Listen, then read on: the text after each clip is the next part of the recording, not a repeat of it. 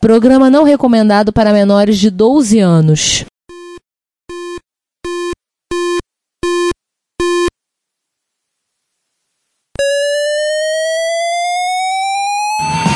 Spectrum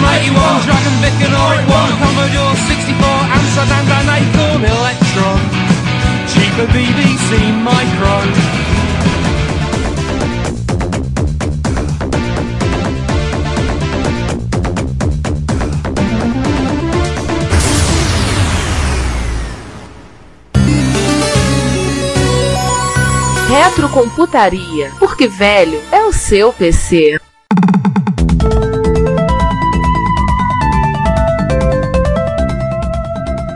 Atenção! Em virtude do nosso orçamento de piadas cretinas ter estourado antecipadamente por conta dos episódios da Trindade de 1977. Sem contar que fazer piada com quem é pequeno é bullying. Contando com vossa compreensão, subscrevemos-nos, cordialmente, a equipe do Retrocomputaria. E velho esse Mac Mini que não tem nem onde ligar um bendito de um terminal VT100. Se vocês gostaram, gostaram. Se não gostaram, que se dane. Bom dia, boa tarde, boa noite. Este é o episódio 79 do Retrocomputaria. Olha, toca Bug Nights aí agora.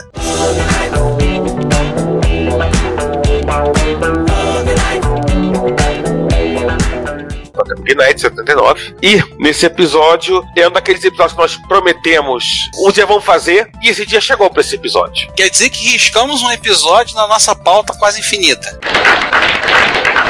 Aqueles mais antigos, sim, né? Ainda tem os novos, né? Cara, esse aí, eu acho que a gente prometeu esse episódio, acho que na segunda temporada. Então, antes tarde do que nunca, né? Antes tarde do que mais tarde, diz o sábio. Oh yeah. Exatamente. Antes tarde do que forever. Ah, forever. Enfim, esse episódio nós vamos falar sobre minicomputadores, nós vamos falar sobre o legado dos minicomputadores para coisas que todos nós usamos até hoje. E continuamos Sim, usando e continuaremos não. usando aí pelos próximos anos. Aham. Quem é que tá aí hoje, aliás? Nessa mesa de formato quadrado, com bordas de madeira e tampo de acrílico, com luzinhas piscando, eu, Giovanni Nunes e quem mais? Eu, Ricardo Pinheiro. Eu, João Cláudio Fidelis. Bom, e eu, César Cardoso, que vocês já sabem. Esse é um episódio ponto fora da curva, vamos dizer assim, pra gente. Mas que a gente vai considerar importante, porque é um elo perdido. To the land of the lost. Os minicomputadores são um elo perdido entre a era dos mainframes, né, dos computadores, nome, e a era dos micros. A era dos mainframes é aquele tempo que chamava o computador de cérebro eletrônico, né? É, eles são um computador de cérebro eletrônico. Diz assim, César, na verdade, na época que o mainframe era o computador, né? Computador. Porque eles, é, como eram menores que o computador, eles foram chamados de mini computadores. E além disso, é um episódio interessante que é um episódio que. Depois a gente vai conversar sobre isso. É um episódio muito delimitado no tempo e no espaço. E a gente vai conversar sobre isso mais à frente. Nessa coisa, entre aspas, dos elos perdidos, né? Esses, os mini computadores acabaram tendo uma sobrevida menor do que um outro, entre aspas, elo perdido, que só fo- foram as workstations, né? Ah, verdade. Sim, assim, a Workstation, a gente- vai é, fazer um, episódio, até porque a Workstation ainda é uma classe que se usa hoje em dia de computadores. Sim. Eles se Mas a gente- para uma outra coisa, na verdade, é. Mas esse não é um episódio de Workstation, esse é um episódio de mini computadores. Sim. E, como vocês vão ficar sabendo no final deste episódio, os mini computadores não estão extintos, né? Eles são tipo selacanto. Bom, não provoca o maremoto. Nacional Kid. Não sei, ninguém nunca jogou eles na água pra ver o que acontecer. Não, os salacantos já estão na água. Não, falando do- dos PDPs. Ah, mini computador? Não. Ah, É aí, aí. companhia. Jogar na água, vê bem, dependendo quando você, dependendo da quantidade de água que for, você não toma E da provoca altura. uma, mas uma onda grande faz.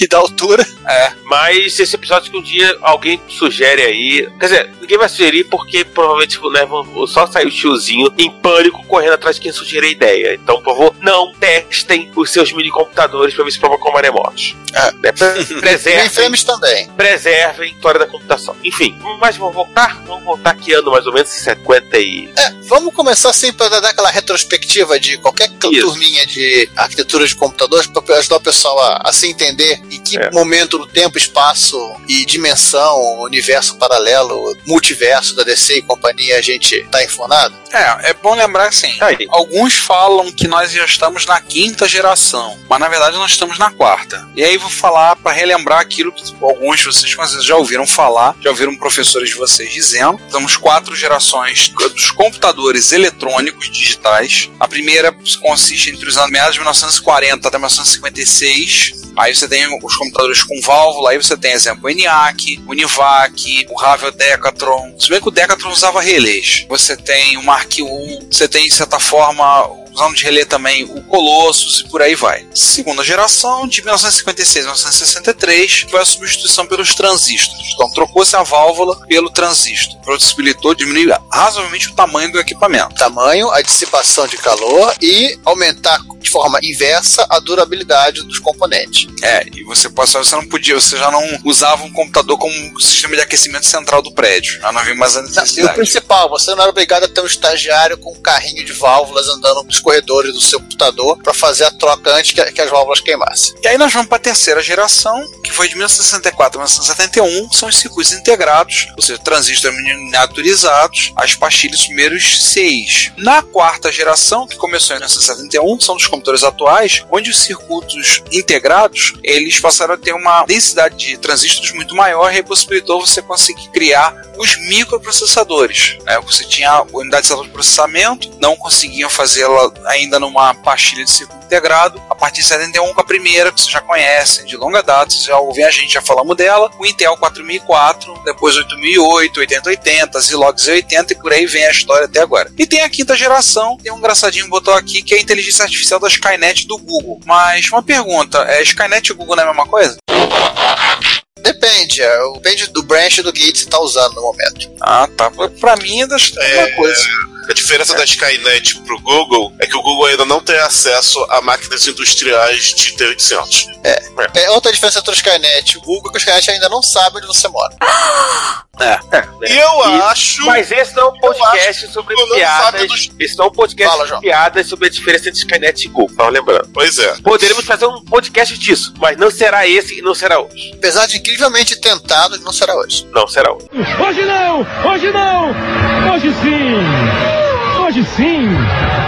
Amanhã, talvez.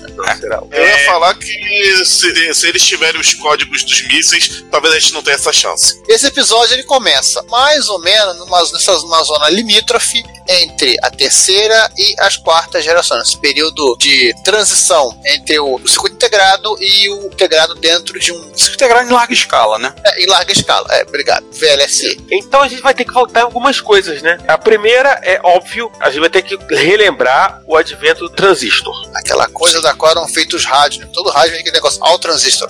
Tô- Rádio transistorizado, né? O transistor surgiu mesmo em 1947, pesquisa feita por É. alguns físicos do Bell Labs, pertencia na época a, era a TIT, né? A TIT que era dona do Bell Labs. Lembrar que eles ganharam o Nobel de Física em 1954 pela criação do transistor. Mas a gente não vai explicar o que é o transistor, como é que funciona não, tá? Se você quiser, vai na Wikipedia e veja. É, vai no Instituto Universal Brasileiro e faz um curso de técnica eletrônica. Nossa, hein? Agora tu foi longe, hein? Esse podcast tá indo longe hoje, hein? Tá uma delícia. Ô, Giovanni. É, o problema mas- de ir tão longe assim, ver se ele vai voltar a tempo, né?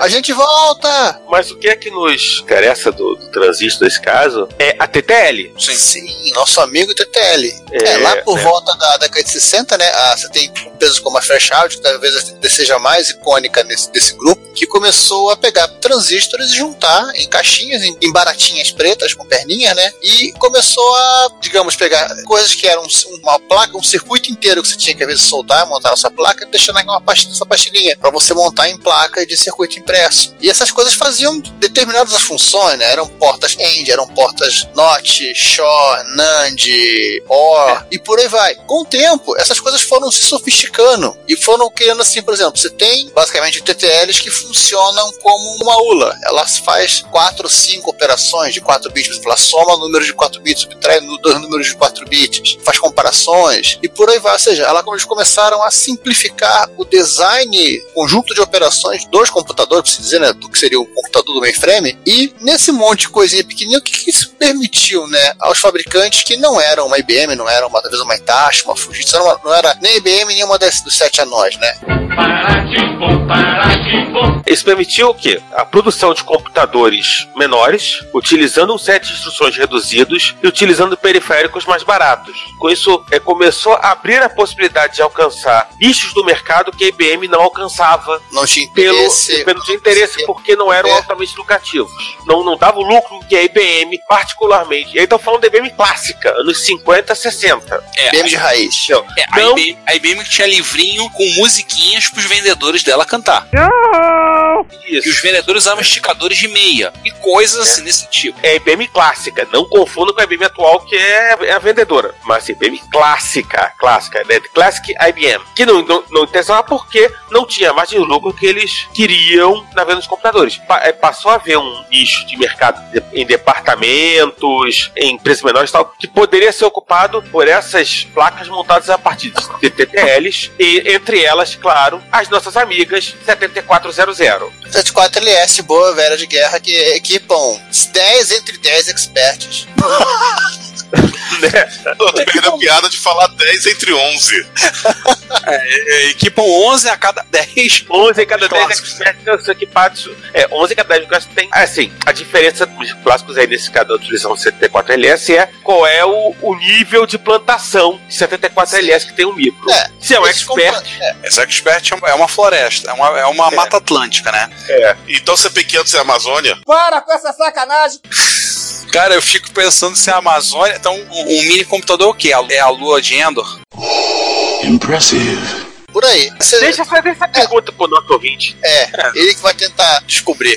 Assim, vira e mexe no Repórter Reto, a gente anuncia computador, até o próprio Repórter Computador, a gente, vira e mexe, a gente coloca um, alguém, a gente pega alguma, alguém do Sorra na HD, pega alguém que trouxe, que montou um computador discreto, um computador com TTLs, né? Basicamente, todo mini computador era um computador feito com TTLs. Você pegava uma unidade lógica aritmética, você pegava circuitos para ler a memória, para gravar na memória, você gravava uma ROM com o seu microcódigo e você definia o circuito de instruções que aquele computador que você escreveu iria fazer. Quer dizer, hoje em dia são robistas né, que fazem isso. Nessa época eram empresas que faziam isso. É, a gente pode passar a definir a definição exata que seja um mini computador, né? É, era um computador menor. É. É só uma coisa, colocaram na pauta aqui MIPS, milhões de instruções, instruções por segundo. Já se media em MIPS na época? Mais ou menos. Ah, Uma outra coisa, só antes de a gente seguir nessa parte, é, Ricardo. Aliás, quando os, os microcomputadores efetivamente surgiram, sei lá, no começo da década de 70, os primeiros mi- microprocessadores, o próprio termo microcomputador era utilizado para fazer referência ao microprocessador. Havia, havia confusão, né? É, isso só foi mudar quando efetivamente começaram a surgir caixinhas que eram um microcomputador. Isso é inclusive uma foto de uma propaganda da Intel, onde você fica literalmente confuso em saber o que eles estão vendendo. É um, é um processador ou um computador? É, o que, que seria então um mini computador? Um mini computador, tecnicamente, é um mainframe, só que de, obviamente, fisicamente menor, uma menor capacidade de processamento, ou seja, a medida já era em MIPS na época. MIPS, Já. pra quem não sabe, É, instruções por segundo. Vamos usar o MIPS porque ele, é ele ajuda como referencial. Tá. É, menor conjunto de instruções, ou seja, um, com- um microcódigo reduzido, utilizava dispositivos mais baratos. Aí usava terminal, impressora ASCII, drive de disquete, etc. Fita cassete? Eu acho que teve coisa de fita cassete na época, hein? Certamente teve, certamente teve fita. Eu não acho que se usava cassete compacto, mas certamente teve fita. Fita com certeza. Fita É, de papel você- com mais certeza ainda.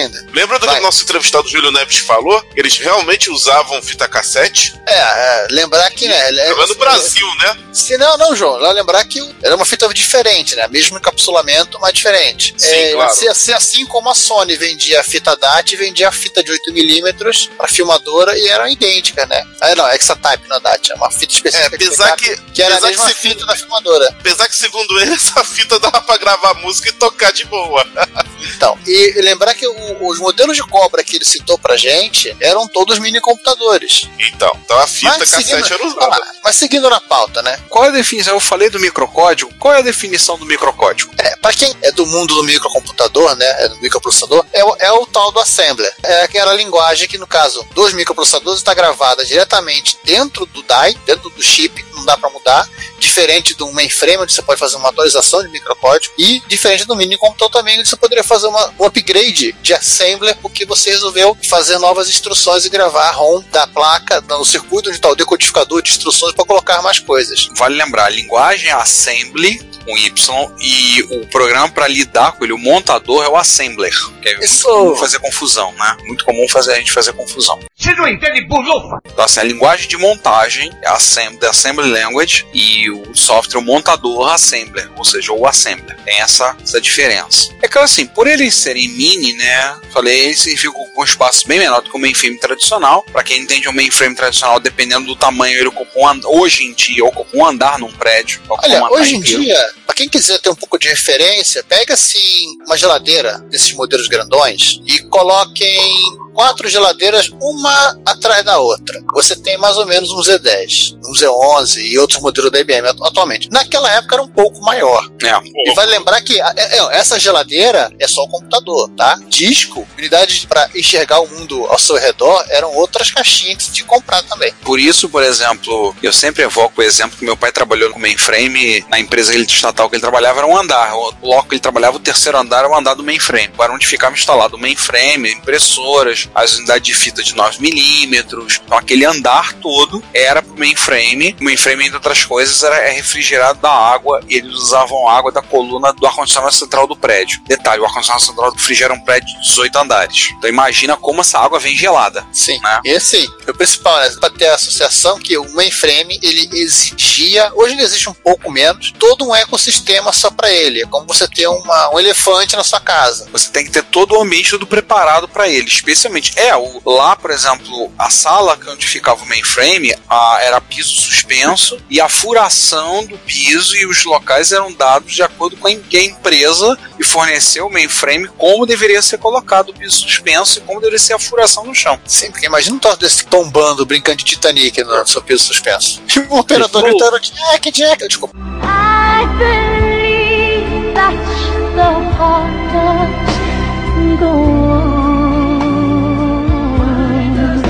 É, pra facilitar pro, pro nosso ouvinte mais jovem que já, já teve oportunidade de ver como funciona um, um data center moderno, você imagina toda a parafernália que é o data center para um computador. É, Então, vários. assim, não é um server farm hoje em dia, é um computador. Que era a situação de quem queria computador nos anos 50 e 60. Pelo preço, você literalmente casava com o computador, né? Não, você casava com o fabricante. Ah, casar, sim. com, é, casar com o fabricante. Seja IBM, seja Vídeo Sete Anões ou, ou depois é, da Band. o japonês, né? Fujitsu, Itachi, que, que ainda fazem frame. Mas voltando aos minis, o mini é menor, originalmente talvez um, um hack de 19 polegadas atual, né? Por um, um hack. É, a melhor forma de assim, ele é um hack, né? É, um computador é um hack. Esses hacks modernos que nós temos hoje em dia, que parecem uma geladeira, né? Um hack. Seria ele, talvez em alguns casos um pouco menor. Existiam alguns minis que, dependendo do que fosse, dava pra você enfiar debaixo da mesa. Claro, a mesa que ser um pouco alta. Sim. E assim, é que assim, conforme eles foram evoluindo em te- tecnologia, foram ficando menores, eles foram diminuindo,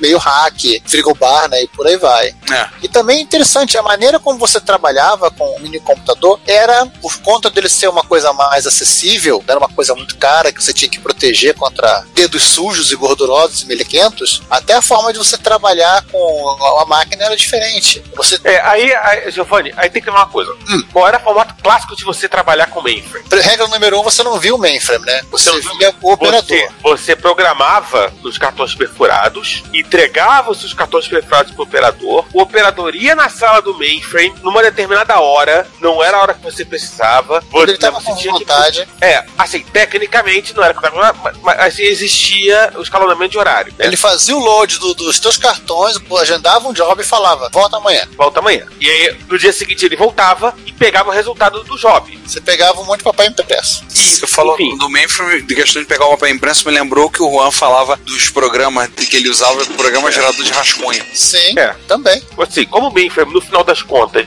é uma enorme máquina de I.O., e até hoje são gigantescas máquinas de I.O., enfim, esse nome só de mainframe, no mini computador, a coisa era bem diferente, porque você tinha um TTY, teletype, teletipo, É, você tinha uma coisa, era um, um misto de impressora com máquina de escrever, Isso. E que você digitava interativamente seu programa na frente. Desse misto de impressora com máquina de escrever. Posteriormente viraram terminais burro, terminais de vídeo. E a programação era feita em linguagem de alto nível. Sim. As linguagens de alto nível eles não vieram com o mini computador. O Basic, por exemplo, ele foi criado no, no mainframe, que era o, o DTSS Dartmouth. Mas, é, tendo em vista que você tinha essa facilidade de acesso à máquina, que você não tinha no mainframe, era mais fácil de você programar em, em linguagem de alto nível. Estava do lado, você já conseguia, dependendo do- da linguagem, até já obter o resultado na hora, né? Você, você trabalhava, geralmente os, os minis trabalhavam com sistemas de é que é, tempo compartilhado, real time e coisa assim. Teve muito real time, teve um. Não tanto, mas teve também muito time sharing. É, time sharing, isso. E, Co- é, não- controle não memorial. necessário, Que é diferente do processamento em job. Pelo mini tá do lado, você podia executar e dependendo que você encostava o ouvido para ouvir os bits sendo processados.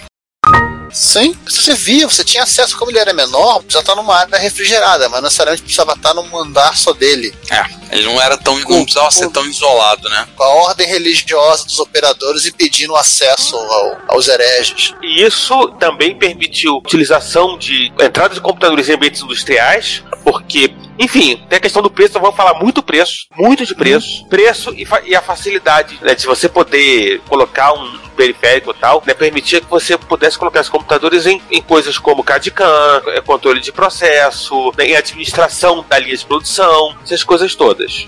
Muita coisa, por exemplo, se sabe que vão ser necessários programadores em PDP pelo menos até 2050 nas usinas nucleares dos Estados Unidos com hardware da GE. Sim, sim. Eles passaram a ser vendidos. Vamos falar um pouquinho mais para frente, né? Ele falou que eles começaram como hacks, eles foram diminuindo, diminuindo com o decorrer do período. Inclusive foram ficando mais baratos. Tinha um modelo que a, a DEC vendia, pra vocês terem uma ideia, vamos falar de modelo. DEC Digital Equipment Corporation, uma das empresas que. Então, a principal fornecedora de mini computadores, né? Aliás, ali, a, Oi. ô, Giovanni, Vamos entrar logo, né? vamos, vamos entrar já ali, ali na vamos DEC?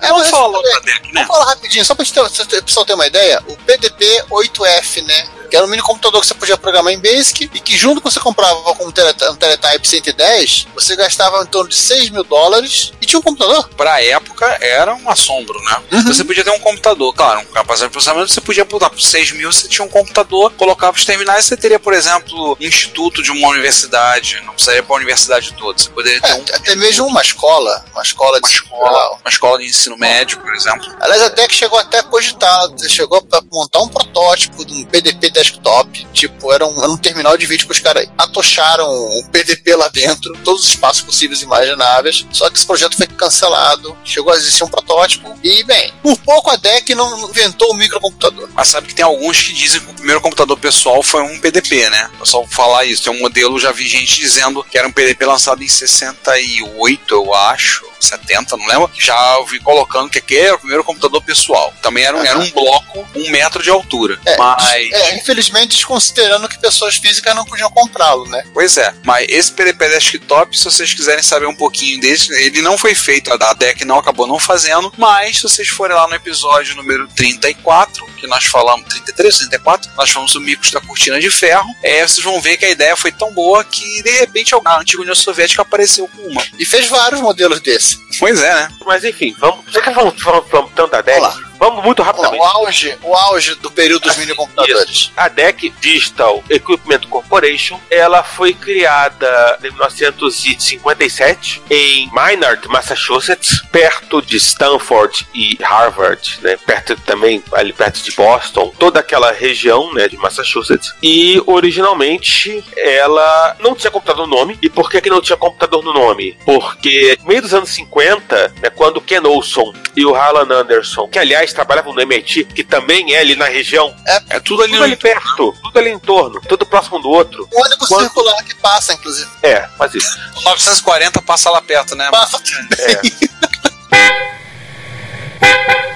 Quando eles né, lançaram a ideia de criar uma empresa de computadores, tinham um problema. Computadores eram grandes, computadores eram pesados, computadores eram uma coisa que não dava sobrevida à empresa, porque só a IBM ganhava dinheiro em cima disso. E aí eles tiraram computadores, começaram vendendo módulos para computadores, vendendo, no caso, caso módulos para computadores TX10 e TX2 que existiam no Lincoln Laboratory do MIT. Hein, César, eles começaram como aquele grande ecossistema sistema que orbitava a IBM, né? Porque a IBM, apesar de fazer o mainframe, ela tinha toda uma série de, de outros produtos que Ah. ela, ela não produzia e que comprava de outras empresas. E no final das contas, em 1960, a DEC lança seu primeiro computador, que não chamava computador. PDP era de Programmable Data Processor. Gente, isso é uma outra coisa, né? O computador. E não produziam computadores, eles produziam Programmable Data Processors. E o PDP-1, 160, eu vou falar um pouquinho de especificações. Tamanho de palavra de 18 bits. Não existia noção de byte à época. É,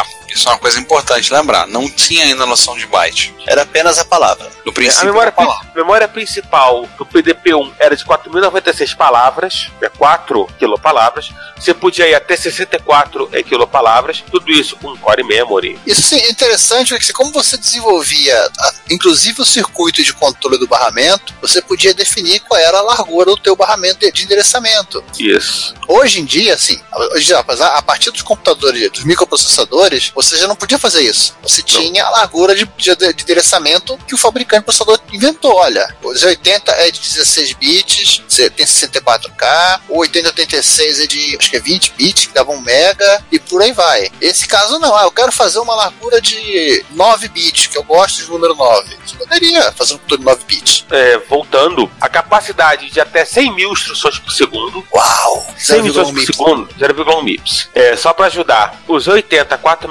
MHz e o 6502, 1 MHz fazem perto de meio MIPS. Mas isso não lembrar que é uma máquina de 1960, né? Aham. né? E agora a parte mais legal. Ele não tinha um punch de card, né? Não tinha cartão perfurado, era com fi- fita de papel perfurado. Sim. Ou você usou no carnaval depois. E o mais legal, tinha um CRT e tinha Blinking Lights. Qualquer coisa com Blinking Lights é automaticamente legal. Blinking Lights é vida. Se você não gosta de Blinking Lights, por favor, você tem um problema na vida. Um detalhe do PDP-1 é que o protótipo foi doado ao MIT. E esse protótipo do PDP-1 acabou se tornando um berço da então nascente cultura hacker. Começou até ali, né? A cultura Ali. do pessoal usar no computador, Entendeu? tudo. Eles Foi começaram a esmerilhar computador ali no PDP-1 que a, a, a Digital doou pro MIT. Jovem Richard Stallman. Acho que o Stallman não é tão velho assim. Acho, né? Ele só tá que anos 60? Anos 60. Não, ainda não. Se fosse anos 70, eu não falava nada. Né, né? Ele já pegou e já foi pegar do PDP-11 pra frente. E aí, saindo do PDP-1, a gente vai pro PDP-8. Isso já está em 1965. É o primeiro mini computador com sucesso comercial, vendendo 50 mil unidades. Pô, 50 mil unidades nos anos 60 é coisa pra caramba. E aí, o PDP-8 teve várias variações. Se você somar a linha DECMate, a barra VT78, você vai chegar a 300 mil. Já é máquina pra caramba. Principalmente se você levar em conta que ele era vendido, o preço dele era de 18.500 dólares. O primeiro computador a ser vendido abaixo de 20 mil. Claro, 18.500 dólares, se for converter para hoje, seria uns 143.150 dólares. Sim, crianças, existe inflação nos Estados Unidos também. Olha, preço do Expert. Na época, né? Uhum. Lançamento. E assim, como ele era uma máquina de baixo custo, ela tinha uma palavra menor. Ao invés de 18 bits, tinha a palavra de 12 bits. É, era uma máquina com modalidade de baixo custo, simplicidade e capacidade de expansão. Quando disso, várias empresas compraram e passaram a ter mini computadores, talvez empresas grandes que só só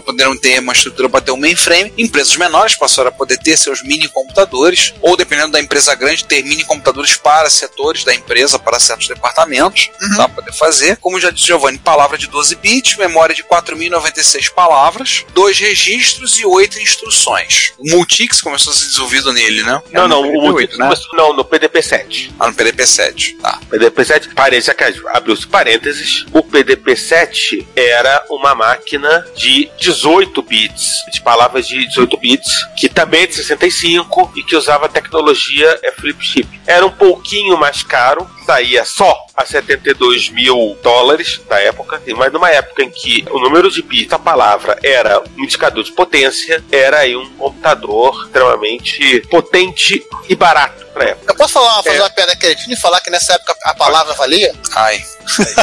Assim, e além do do PDP-8 deu origem a dois, na verdade, a uma linha em separado, quase em separado na verdade, que é a linha VT78 barra DECMate, que são PDP-8 do tamanho de um terminal de vídeo, que eram é, voltados para o mercado de processamento de texto. Começou com o VT78 e passou para o DeckMate. Se você somar PDP-8 mais VT78 DeckMate, você chega aí a 300 mil unidades vendidas em 25 anos. É, na verdade, o, o Deckmate, se a gente for pensar assim, ele é literalmente um caixote com um espaço para um teclado e um monitor, né? É. Eu tô vendo a foto de um aqui. Mas, enfim, vamos direto ao. Vamos ao PDP-11? Vamos.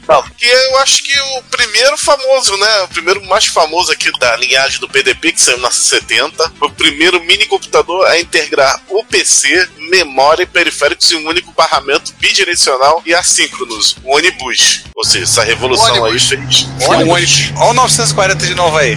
É o Unibuzz. Unibus. Eu acho que essa integração aí foi uma grande revolução para a história dos minis, Aumenta o desempenho, né? com É, certeza. e fi- fora que fica mais barato, só, só tem um barramento. É o que eu ia chegar. Graças a que o PDP-11 usava extensivamente o Ario Warps, falei certo? Wire wrap. Macarrão. É, fiozinho e macarrão. E Black Penis. Permitindo que o computador fosse construído por mão de obra com um nível mais baixo de especialização do que os mainframes exigiam. Olha aí. Então, o que, que Pera, pera, acontece? pera, pera, pera, pera, João, peraí, os caras estavam pegaram estagiário de curso de eletrônica pra fazer os computadores, é isso? Provavelmente. É, o backplane, pra quem não sabe, é basicamente é um barramento e você vai espetando as placas nele. Aí tem uma placa com AUCP, placa com não sei o que, vai botando tudo ali. Constrói essa, essa ideia, né? Tem workstations que até hoje, workstations não existem mais tanto, né? Mas via workstations com backplanes. Você liga É, você tem, não, você tem projetos de computadores novos, com chips clássicos que fazem isso, e você tem algo que seria a revisão, releitura desse nosso que é tal da Blade, né? É, Só que a é que a placa é um computador inteiro. é verdade. Isso. O que gerou baixo custo de produção em massa. Ou seja, o nosso querido PDP-11 saía pela bagatela de somente 10.800 dólares na época, na 70, ou, corrigido para os valores de hoje, por apenas 63.180 dólares. Pô, barato, vou ali comprar dois ali na esquina, aguenta aí. Ó, baratinho. Você comprou um expert no Mercado Livre vem dois de troco. É. Dois aqui, PDPs? Vem um 8 e um 11. Exato. E não por acaso a linha PDP-11 vendeu em torno de 600 mil unidades. O que é coisa pra caramba pra um bicho que custava 10.800 dólares na 70, até É, onde na ele foi época- é, mas época, sim. né? Mas na época não tinha coisa mais barata. Sim. E para alegria de muitos, né, é o computador no qual o Unix foi criado. Aí Aqueles dois jovens rapazes lá, né, no laboratório da Tate, da Bell, né. era no Bell Labs. Em resumo, o PDP-11 realmente ele veio pra revolucionar mesmo. Ele acabou se tornando uma máquina, dentro da história da informática, acabou se tornando uma máquina emblemática, né? Marcante. A UCP dele, ah, por que a gente tá falando do UCP? Porque é o seguinte, gente, não existia processador. Não, não tinha uma pastilha na placa que você fala, aqui, este é o processador. Não, o processador ele estava distribuído por toda uma placa de circuito impresso. Então era a unidade central de processamento. Era formada por Assim como a gente falou no começo, e que depois disso ela foi integrada pela própria DEC anos mais tarde para produzir uma coisa que veio a se tornar muito comum no meio da década de 70, que é um único chip integrado, que no caso, nesse caso, o chip LSI11, que era um PDP ano chip. Ah, Interessante. isso, exatamente. Ricardo, É. o PDP-11 ele tinha registrador duplicado, ele era assim, processador era customizado a, a- a esse nível, né? É, registrador duplicado, três pilhas, né? Uma pilha de usuário, pilha de núcleo, pilha de memória virtual de 22 bits, tinha memória cache, tá vendo, garotada? Cache não vem do 486 pra cá, não, já existia. Tem a XL2. memória separada para instruções e dados. Ou seja, né? À toa que o Unix foi feito aí, né? Ele tinha uma pilha pro usuário. E ah, daqui que vem aquele comentário do código do- original do Unix falando isso aqui não é pra você entender. Algo parecido. Assim, se você comparar com a simplicidade que era o PDP-8, mesmo os PDP-8 mais modernos, o avanço da linha PDP-11 ela é muito mais marcante e visível. É, é um chip que seria o que anos mais tarde alguns, alguns microprocessadores ter- teriam como modo supervisor, né? É, você separava, né? Modo usuário e modo supervisor, modo kernel, né? Agora, curioso que esse chip do o que vinha nele, o LSI-11, era ambicioso, né? Mas a ideia era um, um monte de coisa, mas ele não atingiu o potencial, porque o fabricante do chip, a Harris Semiconductor, ficou de briguinha com a aqui, né? Sim, o negócio é armar barraco. Eles ficaram brigando, reclamando, dizendo mudar aqui, mudar aqui, discutindo, faz esse resumo. Não aproveitaram, não fizeram o que deveriam fazer, né? Por aí. E esse PDP-11, nós falamos lá em cima, né? Foi clonado a Bangu. É, fala mal de bagulho, não. Veja bem, se não tem que mandar matar uma desgraça dessa. Fala mal de bagulho, não. Foi clonado a rodo, então, foi clonado a rodo. É. Inclusive, tanto em máquinas que se lembravam o PDP original, como também computadores que lembravam até o MSX, né? Como é o caso do KNC, que ele rodava tanto RT11 e aquele sistema operacional com nome divertido. Fodos. Sim. Provavelmente esse, esse clone aí com cara de MSX usava o LSI-11, né? Não, não, usava um clone do LS11. Era um pouco ah, pior. sim. Era um pouco pior. Ou até pior, né? Ele fez uma coisa que viria a ser o LS11 antes do LS11. Além disso, né? 8 registradores de 16 bits, 8 modos de endereçamento com instruções ortogonal. O que é esse negócio de instrução ortogonal aí? Ah, eu não lembro mais isso, não. Deixa, Deixa eu pegar. puxar minha cola aqui. Deixa eu puxar minha cola aqui. Vai lá, puxa a cola aí. Vamos lá. O conjunto de instruções de computadores é dito ortogonal se há compatibilidade dos modos de endereçamento de todas as instruções. Na máquina, na época, tinha um monte de modo de endereçamento. Essa que eu já tinha oito. De- é dif- ou seja, ela é diferente dos 80, né? Que tem instruções que você faz com algum registrador e mas não faz com determinados registradores. É. Que é uma coisa que depois a Motorola se inspirou para fazer o 108 mil. Hum, Mas assim, é, não foi só de DEC, de, de PDP que a, a DEC viveu, né? Ela também fez cera, não é isso? Não, cera não. Cera seria o Wax. Esse é o Vax. É quase. É, né? É cera com S. Vax pra mim é nome de aspirador de pó, cara. Isso lembrou a saudação que um professor meu de história fazia no ensino médio. Chegava na sala e virava Vax Fuder. Chama a polícia e manda meter ele na cadeia. E o pior que ele fazia isso, tinha um aluno judeu na turma, o cara olhava pra ele com uma raiva. Que isso? O professor foi falar com ele, pediu desculpas, falou era uma brincadeira, não sei o que. O rapaz, o Jorge, não, não se esquentou tanto, não. Mas ele fazia isso. Mas não vamos saudar ninguém, né? O Vax, ele saiu em 77, com a linha Vax 11/780. Nego gostava da ideia da IBM, né? Botar muito número. É pra- Não, não, não, não. é pra a- galera da contabilidade. Não, não, a, a explicação é a seguinte: o VAX surgiu como projeto de expansão do espaço de memória, Virtual Address Extensions, que era para ser feito PDP 1178, que nunca saiu. Ah. Por isso, o primeiro VAX é o VAX 11 para a memória do PDP 11 780. Ah, então tecnicamente ele era um PDP de um barramento maior, tipo 80, Não, 86. Não, não, era uma outra arquitetura. Ah, eles fizeram outra coisa. Chegou um certo momento em que chegou olha, é mais fácil fazer uma linha nova. Vamos fazer uma analogia aqui. Ele era tão Vax quanto um aspirador de pó é de um, de um vaporeto. Quase. São coisas diferentes. Mas isso. Sim, chegou um certo momento que eh, aproveitaram o nome, PDP-11 e tal, porque Já se tava lembrava rabiscado no gabinete. Mas tanto é que a arquitetura é bem diferente no final das contas. Até o sistema operacional, né? É, você tá falando de o VAX que é uma arquitetura de 32 bits, com barramento de endereço de 32 bits, uma arquitetura 37. CISC, 37, uma arquitetura CISC, usa memória virtual e um conjunto de instruções ortogonais e, como toda boa arquitetura CISC que se preza, tem sabe-se lá quantos modos de endereçamento daquele momento que basicamente o projetista do computador acordou de mau humor com o modo de processamento. E, Olha. aquela- e aquele monte de instruções malucas, porque Olha. o projetista achou legal pra É. fazer o dever de casa do filho. Olha, eu peraí, vou então, rapidinho. Então quer dizer que o Vax já tava com 32 bits no mesmo ano em que a Trindade era lançada? É? Ah, Olha, eu vou só dizer uma coisa. Eu acho, posso estar errado, mas se eu não me engano, o Vax tinha 27 modos de endereçamento. I quit. rapaz. Só isso. Acho que eram 27. Não, Só o pior isso, é que não todas as instruções. um. Pra quem não entendeu a piadinha que o Giovanni falou de usar coisa pra resolver o problema do filho, tinha instrução no Vax pra avaliar polinômio. Cara, Importante. O assembly. pra, pra que Inserção, inserção e deleção de elementos de lista. Cara, pra que isso? Isso é coisa de alto nível. Isso assim, é o auge do CISC, né? O auge da arquitetura CISC, Não, né? não. O auge da arquitetura CISC é o teu processador fazer transformada de Fourier. Como se esse Intel MMX que você tem na sua mesa aí. Assim, mas pra que avaliar polinômio? Jesus, É.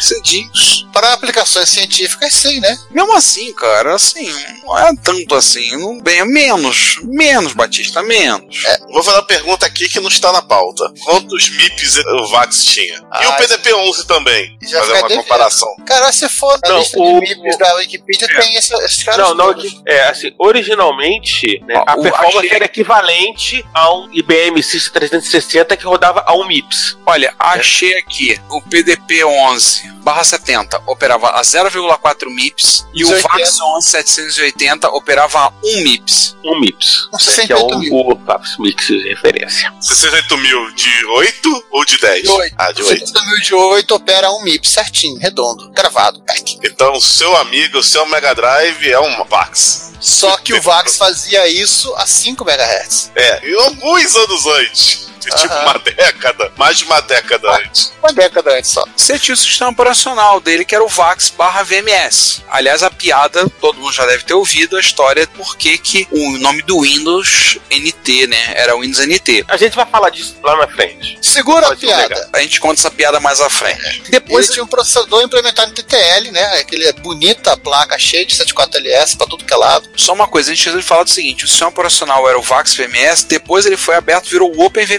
É, aberto, entenda-se, não rodava apenas no VAX, quando ele foi portado pro Deck Alpha, mas já nos 90, É. aí foi renomeado como OpenVMS. É, ele não ficou open porque abriu o código, ele ficou open porque ele passou a rodar em outra arquitetura. E ainda tem o Microvax. Caraca, essa eu não sabia. O que é esse Microvax? Esse sim foi o nome de eletrodoméstico. Ah, é. Sim, ele começou a versão de 84, né? Ele tinha muito mais integração de circuitos, todo aquele monte de 74LS foi virando chipões, ULAs e tudo mais. E ele era pequeno. Pequeno, Giovanni, qual- como assim Microvax? É, É. o tamanho de um PC, de um gabinete XT. Olha aí, é pequeno mesmo. E vocês têm uma peça memória, porque tinha um Microvax na Business. Tinha? Tinha? Tinha? Tinha. Nossa. É, eu tô vendo aqui uma foto de um. Achei Eu um, lembro dele. de um desktop. É, um desktop meio largão, mas era um desktop. Nada diferente desse gabinete gamer gigante que a criançada tem hoje em dia. Tá com menos luzes, né? Não, É. tem um. Eu achei aqui um Microvax aqui, joguei de curiosidade pra ver na internet, achei um Microvax aqui, que é um gabinete de chão, de piso, assim, razoavelmente É. grande, um drive e a detalhe, roda NetBSD. Pesado. Forte Trust caralho. BSD. É, ó, 36 centímetros de largura por 69 centímetros de altura e 46 centímetros de profundidade. E o peso? Não fala.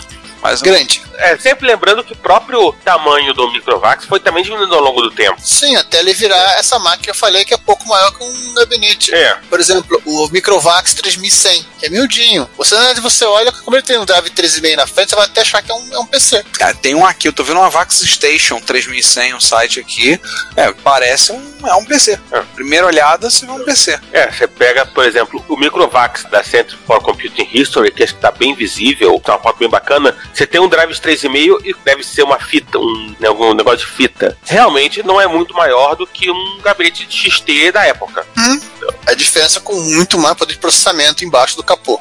Ah, Exato. né? Empilhado em cima dele, em vez de um monitor, tinha provavelmente alguma expansão de storage e em cima, né, o terminal de vídeo. Ele era um servidor. Já que falamos de, de peso, só pra saber, o VAX 6000, o gabinete tinha 1,54m de altura, 78 centímetros de largura e 70 centímetros de profundidade e pesava 341 quilos. Olha, Ui. deve- Tranquilo. eu, eu lembro de um Vax, sim, eu lembro do Microvax da Albiz, lembro de um Vax na Fundação Oswaldo Cruz, num espacinho que seria o equivalente ao quarto da gente, onde estava o CPD com um Vax. Quer dizer, não era um mainframe, ou seja, um espaço tão limitado, não tinha P suspenso, não tinha tantos sistemas de acesso como o mainframe acaba pedindo, né? Mas ele estava lá, ele era, digamos, o tamanho de um desses freezers horizontais de, de bootcamp. Ô, Giovanni, só faltou explicar uma coisa pros nossos ouvintes, que alguns vão ficar chorosos. Ah, Faltou eu explicar. Se bem que a gente acho que já falou dela em outros programas, com certeza, mas é sempre bom explicar pra quem tá chegando agora que o business era um. Como é que podia se chamar? Um, um desmanche de computador? era um sucatão de computador. Sucatão, obrigado. Era o paraíso. Não existe mais antes que alguém nos encha o saco com e-mails. É, pro pessoal do Rio, era no final da Rua Livramento, era mais fácil você chegar pelo túnel da Central, passar por, né, por trás, ali no perto do cemitério dos ingleses. É, e... era no cemitério dos ingleses. Você atravessou o túnel, era logo à direita. Isso, logo à direita. Ah, é, Final da. correção. a Brick Brack, ela. A, desculpa, o Microvax estava na Brick Brack, lá na, na Avenida Brasil. Isso. É, a Brick Brack acabou migrando porque era All Business, comprou o espaço da All Business. É, a última coisa que eu descobri desses sebons de informática bons, onde por acaso eu comprei uma vez um Model M por 10 real,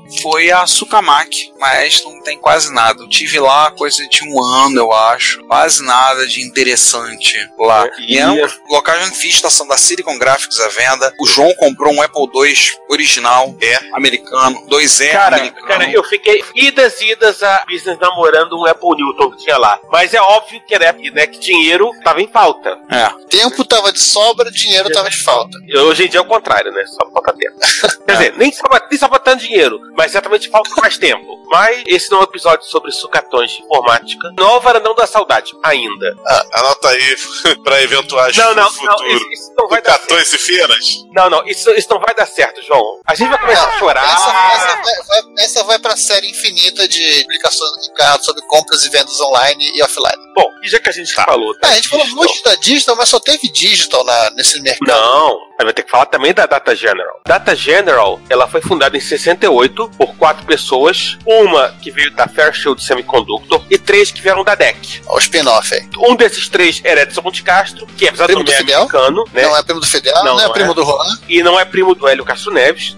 Mas Edson de Castro, que era o engenheiro-chefe do BDP-8, e aí vale o momento de como eles saíram da Digital para fundar a Data General. So, ali pelo meio dos anos 60, a Digital chegou à conclusão de que precisava ter um- uma expansão do PDP-8 para 16 bits. Então, a palavra de 16 bits. Originalmente, a equipe do Edson de Castro fez um protótipo chamado PDP-X, e esse protótipo ele acabou sendo rejeitado pela autodireção da DEC. Um outro protótipo, também de 16 bits, foi rejeitado, e no final saiu com um terceiro protótipo, que é o que a gente conhece como PDP-11.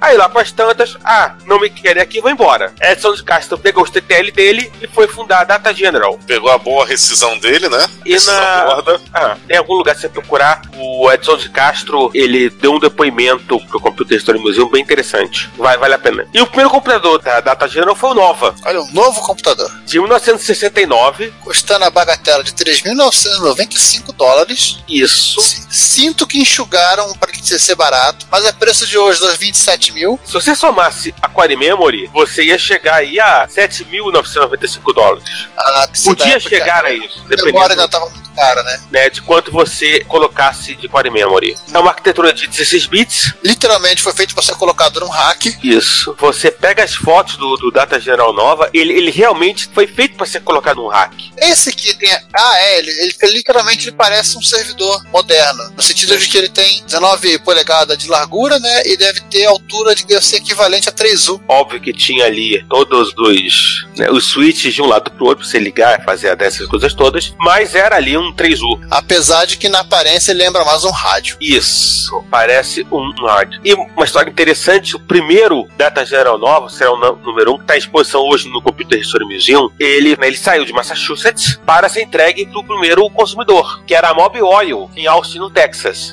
Na móvel, A Mobil. Foi de E eles cavalo. viram o que aconteceu? Correio perdeu? A perdeu. Se você acha que é só a sua mala que a, a companhia aérea perde, não, eles perderam data geral nova. E só acharam dois Porra. meses depois. Como é que eles perderam um bicho desse tamanho? Não, ele é pequeno. Era um 3U. Assim, se você acha que é só a sua mala que as, as companhias aéreas já perderam, você não. Eles conseguiram perder um data geral nova. A velocidade era de 0,4 MIPS, de memória 4K words, né? 4.900 palavras e 16 bits, body memory, Memória E- gigante. e uma propaganda bem interessante que dizia que era o menor. Como é que é? o menor computador pequeno do mundo. O melhor computador pequeno do mundo. Aham. É, é uma máquina que tinha mais espaço no mercado educacional científico, né? Se você for comparar com PDP, ele era mais barato. É quase portátil. E usava. Portátil é, bastante pra ser perdido, né? E antes que eu esqueça, usava, usava PCBs que eram ligados via backplanes de circuito impresso com o mínimo de wiring, mínimo de fios entre esses PCBs, o que permitia pôr construídos de uma maneira automática. Ou seja, menos macarronada, menos fio pra soldar, menos fio soldado pra soltar. Isso é uma coisa muito importante no, no caso do- dos minicomputadores, é que eles trouxeram também essa automatização para a construção de computadores, que ajudou muito a baratear o preço. Olha, fazendo na China. Ainda não tinha esse conceito de fazer na China. No máximo era fazer no Japão. Não, era não. isso que eu ia falar. Acho Não, que não. Nessa época Não, era... não. eles tinham fábricas mesmo. Até porque Massachusetts tinha muito espaço para fazer uma fábrica, porque haviam muitas construções que eram para a indústria têxtil. A indústria têxtil já havia saído de Massachusetts e aí tinha um espacinho suficiente ali para montar uma linha de produção e fazer um mini computador. Pra fazer o seu cafofo de montagem de computador. Né? É porque a Tandy já tinha ido embora ali, né? Ah, a Tandy era É. Boston. Ah, era bosta. Não, a Radio Shack era Boston. A Radio Shack era Boston. Mas a Tandy na época ela era General American Gay lá. É. Ela, ela era gay. É, General Whatever. Não, mas ela costava no. Assim, mas a, a- a- toda a parte de produção costava sendo no Texas. Mesmo quando É, não tem. a, a chefia era. Bom, enfim. essa, essa, essa máquina houve barraco, né? Ah, é, porque a, ratinho. a Digital acusou a Data General de espionagem industrial, né? Só lembrando. Industrial, espionagem industrial nada. Nossos funcionários trabalhavam aí. eles, têm, eles têm boa memória. né? Só lembrando disso, né? Três dos quatro eram ex-deck. Né? E, tipo, eles perderam a disputa do computador que seria o PTP-11. Foram embora. É, o pessoal não tinha descoberto o tal do acordo de não divulgação, no disclosure na, É. nessa época ainda. E aliás, essa máquina também, ela foi serviu de inspiração pro Charles Tucker, né? Lá do, laboratório do Palo Alto da Xerox para fazer o Xerox Alto. E claro, que eu esqueça, não tinha. Ou como PDP-11, ao tipo PDP-11, o Nova não tinha nem stack, stack point, nem registradores de uso geral. Quem precisa de E quem precisa de uso geral? É. Retrocomputaria. Baixos teores de alcatrão e nicotina. Se você quiser ajudar com o sustento financeiro desse podcast, você pode fazê-lo comprando o nosso material, que está à venda no Mercado Livre. O link está no site, no menu superior. Se você preferir fazer uma doação única via PayPal ou PagSeguro, contacte. Dependendo do valor, nós vamos até você para te agradecer pessoalmente. E desde já, o nosso muito obrigado. Caso você prefira, é possível nos encontrar em diretórios de podcasts, onde você pode acessar a partir de um aplicativo no celular, seja ele Android, iOS ou Windows Phone. Nós estamos presentes no iTunes, no TuneIn, no Stitcher, no Pocket Cast e em vários outros diretórios, todos eles a um toque de distância.